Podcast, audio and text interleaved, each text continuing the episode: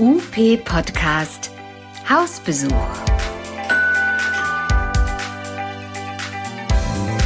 Was macht ihr so? Und was machen eigentlich die anderen? In dieser Reihe geht es ums Kennenlernen, ums Impulse geben und ums über den Tellerrand schauen.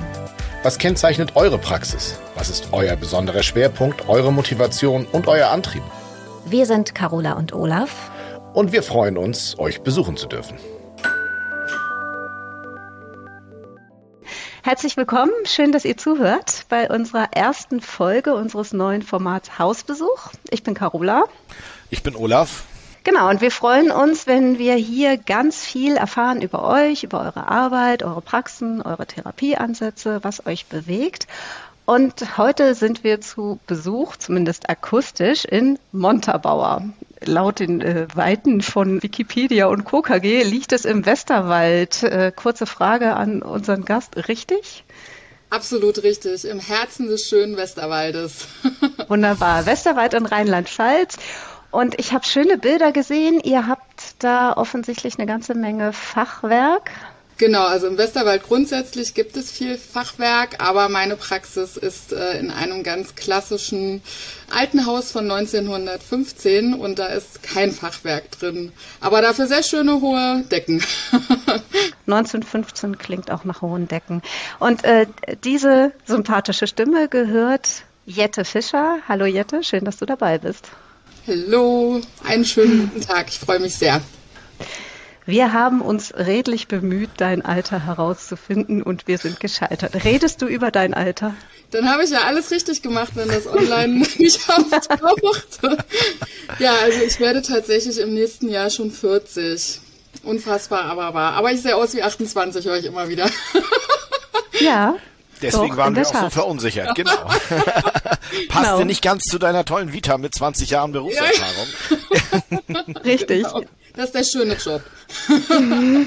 hält mich jung. Womit wir zum Thema kommen würden. Also, du bist Physiotherapeutin. So ist es. Unter anderem. Und unter anderem, du bist studierte Medizinpädagogin zusätzlich und du hast ähm, eine Menge Lehrerfahrung.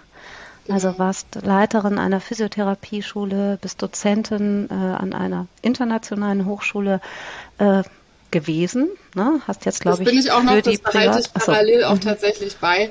Äh, mir ist es sehr, sehr wichtig, parallel auch noch in der Lehre zu arbeiten, äh, um eben äh, nicht in so eine, in so eine Schiene zu kommen und so einen Schienenblick zu halten. Also ich merke das schon, wenn man therapiert, dann passiert das sehr, sehr schnell, dass man immer so das Gleiche macht, ne, was man halt gut mhm. kann.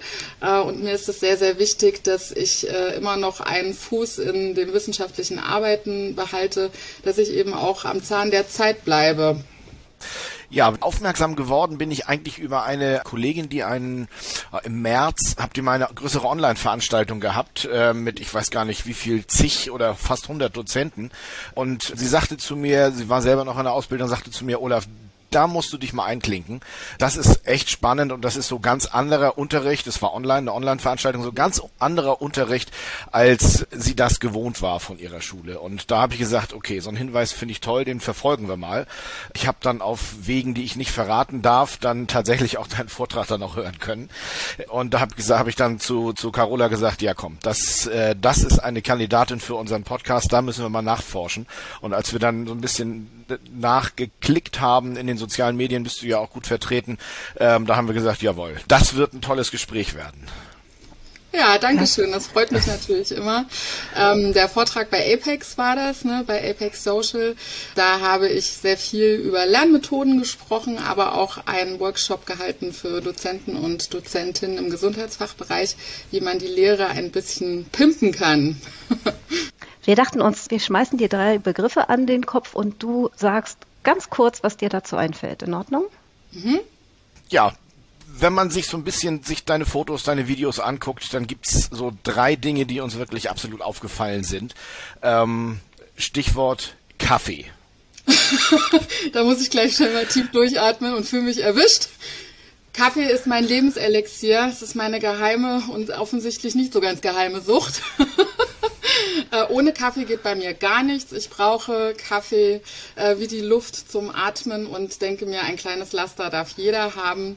Zucker kann ich runterfahren, ähm, kann auch fasten, aber auf Kaffee kann ich nicht verzichten. Und da kann ich gleich mal noch eine kleine Story zu erzählen. Ich war zu einem äh, Fasten-Yoga-Retreat und habe mir meinen Kaffee eingeschmuggelt, äh, aus Angst, dass ich mit Matcha den Tag nicht überlebe.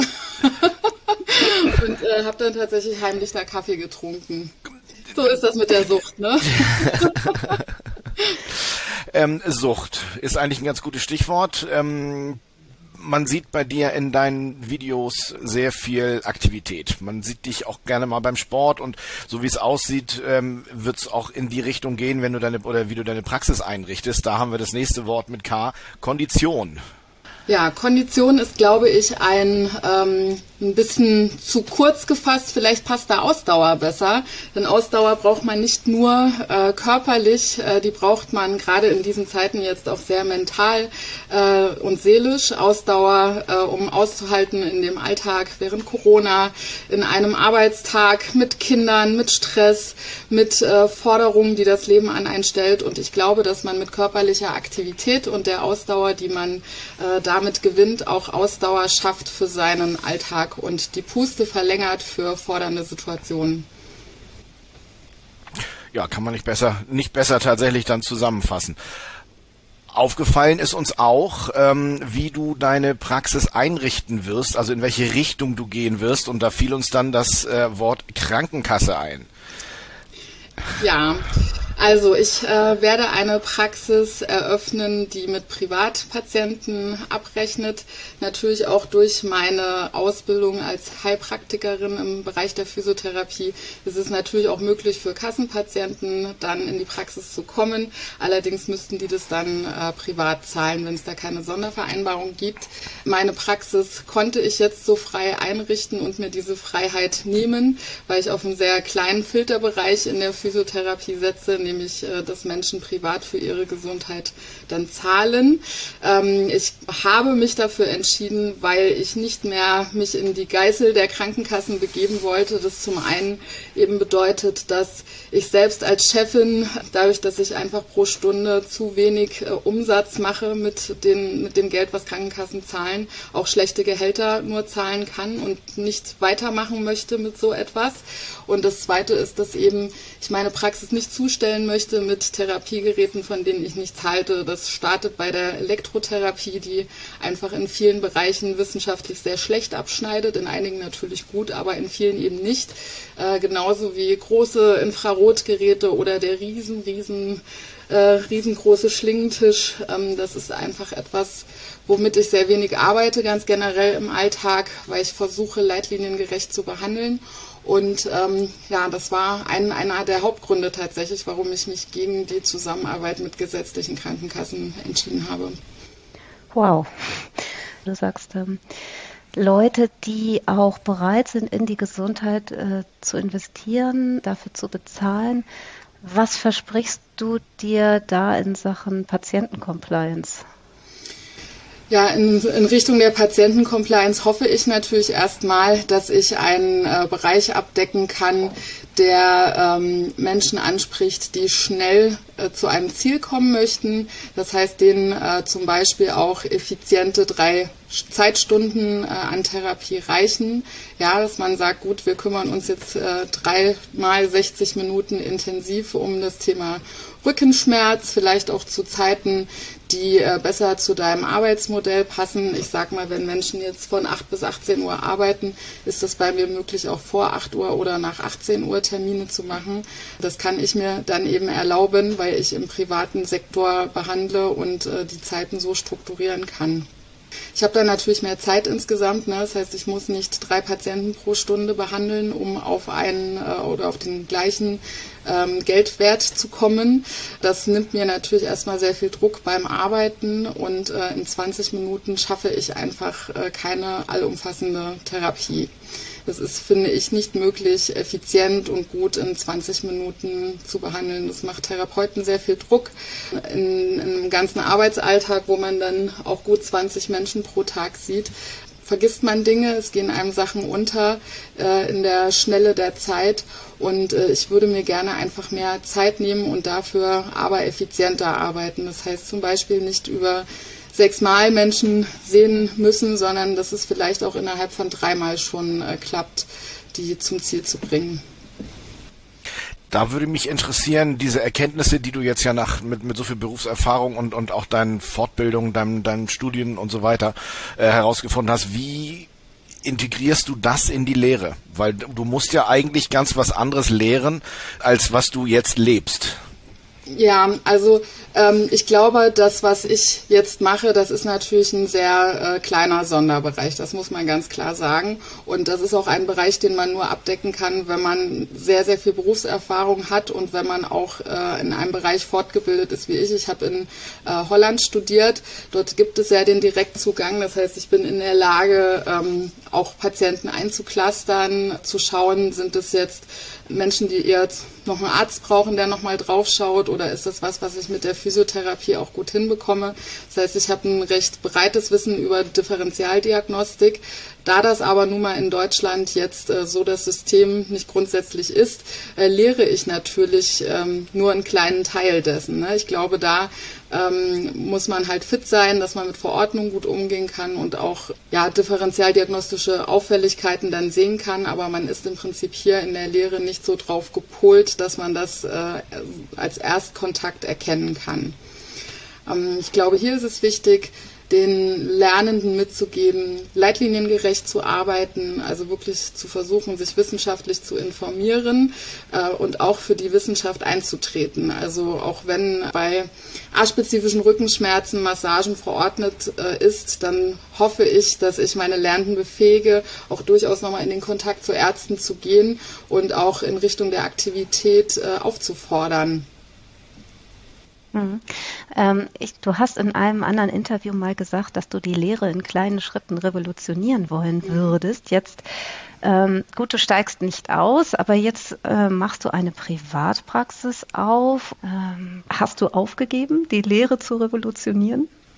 Also ich war ja in der Lehre in der Schule und jetzt gerade bin ich in der Lehre an der Hochschule und auch genau dort mache ich exakt das Gleiche. Ich versuche den Studierenden mitzugeben, dass die Noten eben nicht alles sind, dass es darum geht, Mensch zu bleiben und versuche auch dort das Curriculum eben an das Leben anzupassen. Ja, also auch da äh, versuche ich äh, die Inhalte gehirngerecht zu strukturieren und neurodidaktisch gut zu strukturieren und das mache ich in äh, Fortbildung mit Pflegefachkräften und das mache ich jetzt jetzt gerade an der Hochschule und irgendwann mache ich das auch sicherlich wieder an der Schule.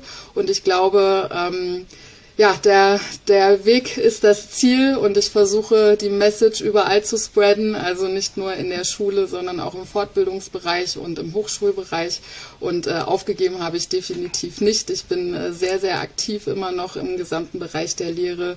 Ähm, ich veröffentliche, ich schreibe momentan für einen Verlag ein Fachbuch mit und also ich versuche wirklich dran zu bleiben, auch wenn ich parallel jetzt äh, mal wieder etwas mehr Lust auf Praxis habe und nicht auf so viel Gehirnarbeit.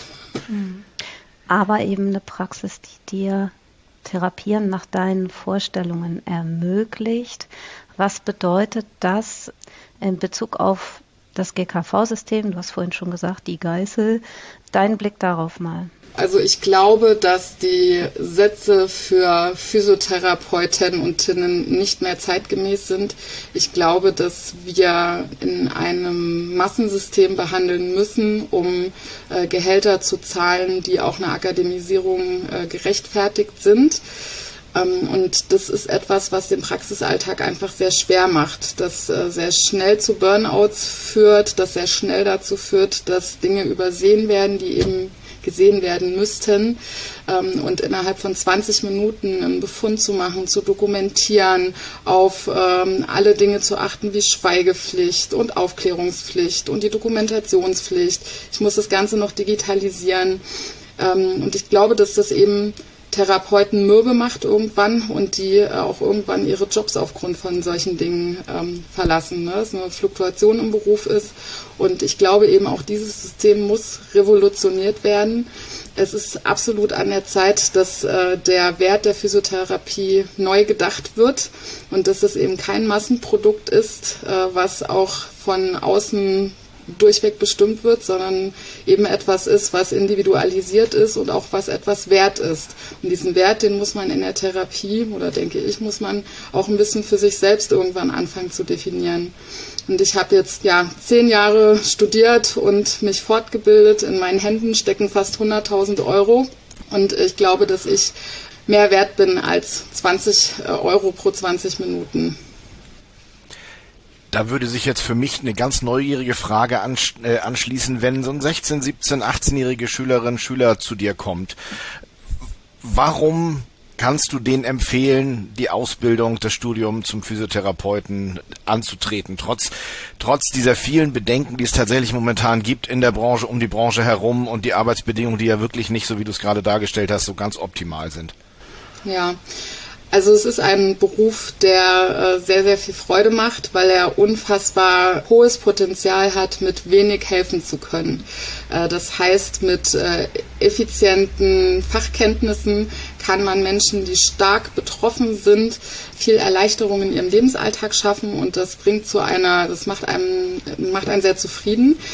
Und zum Zweiten bewegt man sich den ganzen Tag sehr viel. Das heißt, es ist keine Schreibtischtätigkeit, man kommt in Kontakt zu Menschen und äh, tut auch was für seinen eigenen Körper, man bleibt aktiv ähm, und das ist etwas, was sehr, sehr schön ist im Alltag. Und man kann sich vor allem in der Physiotherapie, finde ich, in so viele Richtungen entwickeln. Also man kann was mit Säuglingen und Kindern machen, man kann im Krankenhaus arbeiten, man kann in die Tanztherapie gehen und äh, hauptsächlich den Fokus auf Ballett legen, man kann auf ein Kreuzfahrtschiff gehen und dort äh, Kurse für Menschen halten, man kann in ein Pflegeheim gehen und mit alten Menschen arbeiten. Also das Potenzial in diesem Beruf auch sich zu spezialisieren ist unfassbar hoch. Und wenn man nach zehn Jahren genug hat, dann kann man auch äh, innerhalb dieser Branche zur Krankenkasse wechseln und sich an den Schreibtisch setzen. Man kann nochmal Pädagogik drauf äh, machen und in die Lehre gehen. Also es ist ein unfassbar guter Basisberuf, mit dem man auch alt werden kann. Du hast das äh, Stichwort Entwicklung jetzt ein paar Mal genannt. Um das ein bisschen weiter zu spinnen, wo siehst du die Ausbildung äh, zur Physiotherapie in zehn Jahren? Ja, das ist eine sehr heikle Frage. Also die ähm, Physiotherapie in Deutschland, die möchte sich ja gerne in Richtung der Vollakademisierung entwickeln. Ähm, und ich verstehe diesen Schritt auch grundsätzlich erstmal, äh, denn im Rest von Europa äh, kann, kann man Physiotherapie nur studieren und nicht lernen. Ähm, allerdings muss man eben sagen, das ist auch ein zu kurz gedachtes, zu kurz gedachtes Thema. Ich glaube eben, dass Deutschland eine sehr lange Tradition hat, was die Ausbildungen betrifft. Und ähm, dass es wichtig ist, das auch anzuerkennen. Also Deutschland ist eben das Land der Ausbildung, in dem man auch mit einem Realschulabschluss eben eine Ausbildung machen kann. Und wenn man anfängt, alle Berufe zu verakademisieren, muss man auch das gesamte Schulsystem revolutionieren. Dann darf es eben auch keine Abschlüsse mehr geben, mit denen man dann am Ende eben seinen Beruf nicht machen kann. Das ist äh, ein, ein bisschen an einer Schraube hinten gedreht und vorne den Rest vergessen. Ähm, das ist so das eine, was ich mir dazu denke. Ich wünsche mir für die Physiotherapie, dass es beide Möglichkeiten gibt, eben die Ausbildung zu machen, aber sich auch zu akademisieren und dass dieser Clinch vor allem aufhört und man versteht, dass man nebeneinander koexistieren kann. Das heißt, dass es möglich ist, dass Menschen Ergebnisse erheben und andere Menschen gibt, die diese Ergebnisse praktisch umsetzen. Und es ist nicht so, dass ein akademisierter Physiotherapeut ein besserer Therapeut ist als einer, einer, der gelernt hat. Das ist jemand, der die Sache anders angeht, der eben lernt, wie man Daten erhebt und auch in Handlungsanweisungen umsetzt. Und der, äh, der Physiotherapeut, der die Ausbildung macht, das ist eben derjenige, der sich damit grundsätzlich erstmal auskennt, wie Daten erhoben werden können, aber in erster Linie nun mal darauf ausgelegt ist, das Ganze in die Praxis umzusetzen. Und äh, ich glaube, dass wir einen Dualismus finden müssen. Ich merke, dass es sehr anstrengend ist, gerade die Diskussion mit denjenigen, die an der Hochschule arbeiten und den Lehrkräften. Ähm, und dass eben dem einen und der eine dem anderen auch ein bisschen die Kompetenz abspricht. Und das, glaube ich, ist eben gefährlich und dass wir diese, diese Diskussion führen müssen, aber auch die äh, gegenseitig anerkennen müssen, was der andere leistet. Wow, das wäre schon eigentlich ein super Schlusswort, aber ich würde trotzdem ganz gerne nochmal, nee, Olaf schüttelt den Kopf. Hast du noch eine ganz dringende Frage, Olaf, weil ich würde nämlich sonst wieder zurück langsam zu Jette in die Praxis rein wollen. Da geht das tatsächlich hin. Ich hätte nämlich noch ein K, noch ein weiteres K auf Lager, auch wenn wir eigentlich nur drei Ks haben wollten. Ähm, der Name deiner Praxis. Der ist ja nun relativ ungewöhnlich für den Standort, um das mal so zu formulieren. Okay. Ähm, Genau. Ähm, und nicht nur das, auch wenn man weiß, dass es sich um eine Privatpraxis handeln soll. Richtig. Alles relativ widersprüchlich. Ich spoiler mal. Ähm, du nennst deine Praxis Physiokombinat.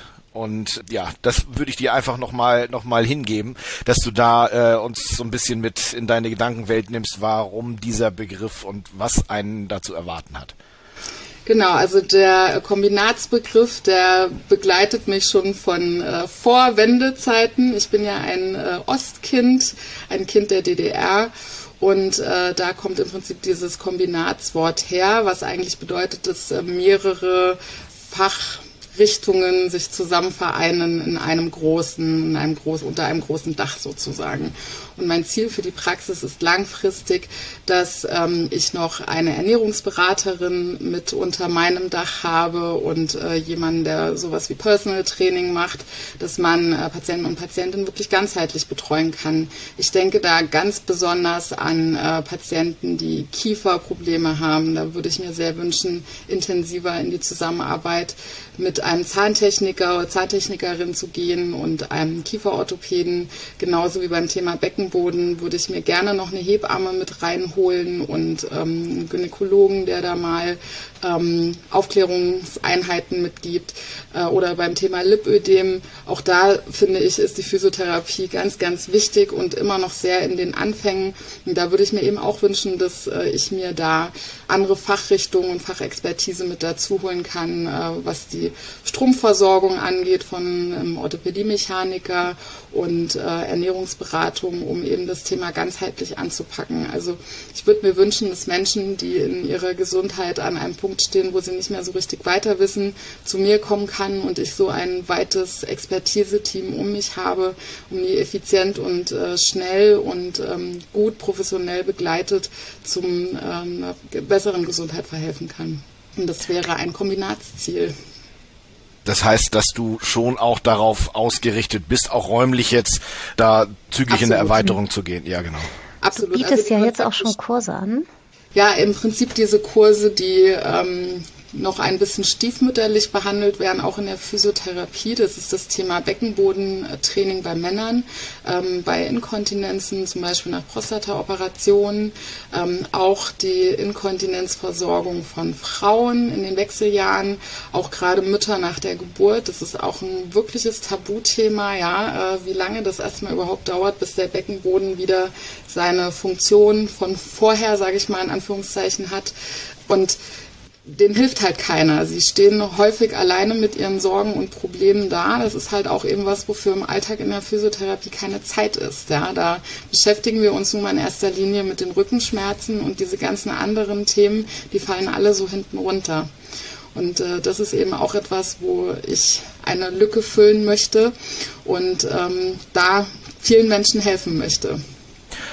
Und da siehst du jetzt, obwohl Montabaur jetzt ja nicht ein großes Ballungszentrum ist, wenn ich das richtig erinnere, siehst da keine, keine Probleme, deine Kurse auch so voll zu bekommen, dass auch das dann wieder wirtschaftlich läuft. Also sprich Akquise ähm, ist kein Thema. Ja, was heißt, das ist kein Thema? Ich kann natürlich äh, nicht sagen, dass ich da jetzt sage, ich mache meine Praxis auf und das läuft. Das ist halt alles Arbeit. Das ist wie bei jeder Selbstständigkeit, heißt es selbst und ständig. Und natürlich muss ich auch dafür werben und natürlich gehe ich dafür ganz, ganz viel in Kontakt zu Gynäkologen und Gynäkologinnen und versuche da aktiv ins Gespräch zu gehen und Angebote zu machen. Und das ist ein Angebot, was ich strukturiere. Und wenn ich merke, dass das nicht läuft, dann muss ich mir was anderes überlegen. Ja, so ist es. Also das kann man bei keiner Selbstständigkeit sagen, dass Dinge, die man versucht, äh, sofort funktionieren. Also ich äh, werde schauen, wie da der Markt ist und wie ich da ja, an Menschen rankomme. Und wenn ich merke, dass das Angebot nicht auf Nachfrage trifft, dann werde ich mich umstrukturieren und werde mir was anderes überlegen. Also so ist halt nun mal diese Zeit. Ja, da, da kann man nicht voraussehen, es ist Es ist Krieg, es ist eine Energiekrise äh, und wir wissen alle nicht, wie das nächste Jahr läuft. Das kann super laufen und das kann schwierig laufen und darauf muss man sich halt vorbereiten und auch einen Plan B im Kopf haben. So ist es halt beim Ges Thema Gesundheit. Das wird fällt finanziell nicht nur in der Politik, sondern auch bei Menschen selbst schnell nach hinten runter. Das ist eine ganz normale Sache. Also du arbeitest und lebst und denkst in Brüchen und spielst auch damit und das spiegelt sich auch optisch, wenn man bei Social Media dir ein bisschen folgt, auch wieder. Äh, deine Praxis es finden sich so ein bisschen Jugendstilelemente wieder. Es findet sich Industrieschick, es findet sich ganz modernes. Ähm, es ist ganz spannend, was man da so entdeckt. Und äh, wir hatten es gerade eben schon, ne, das Kombinat einerseits, die Privatpraxis andererseits, alles gut durchdacht. Und deswegen zum Schluss nochmal die Frage, du eröffnest am 31.12. Interessantes Datum. Auch das ist der, der klassische Bruch vom äh, alten Jahr ins neue zu gehen.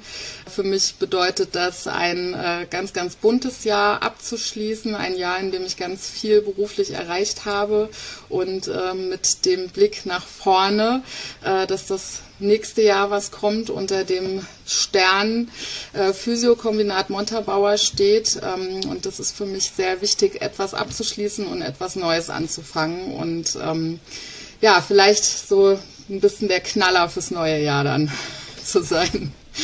Vielen Dank, Jette.